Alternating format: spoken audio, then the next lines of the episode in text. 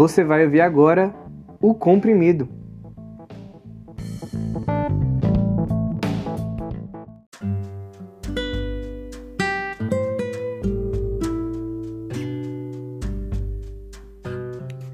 A palavra de Deus diz em Eclesiastes 10, no versículo 10, o seguinte: Trabalhar com o machado sem corte exige muito mais esforço. Portanto, afie a lâmina.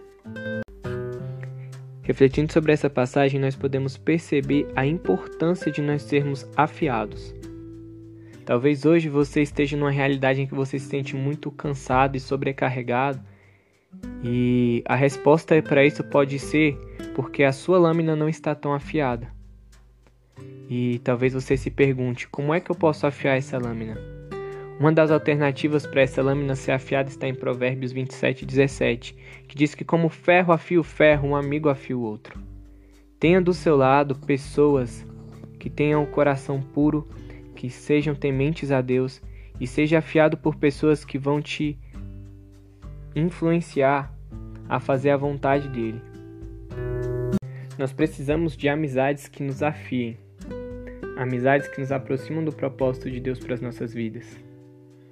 Tem pessoas que elas são usadas por Deus para nos repreenderem, para nos falarem quando nós estamos errados, para nos ajudarem e serem aquele ombro amigo nos momentos que a gente precisa.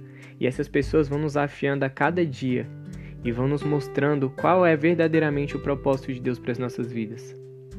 Nesse momento, pense qual é dessas pessoas que, que tem te ajudado, que tem te afiado, e envie isso para ela. Envie isso para ela como um sinal de gratidão. Envie esse comprimido para ela dizendo: Olha, muito obrigado. Você é uma pessoa que me afia, você é uma pessoa que me faz ser melhor a cada dia.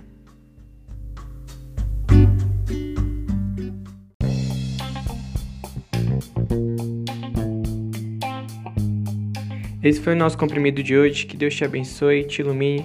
Nos siga nas redes sociais, arroba AndreLucasRM e até semana que vem em mais um Comprimido.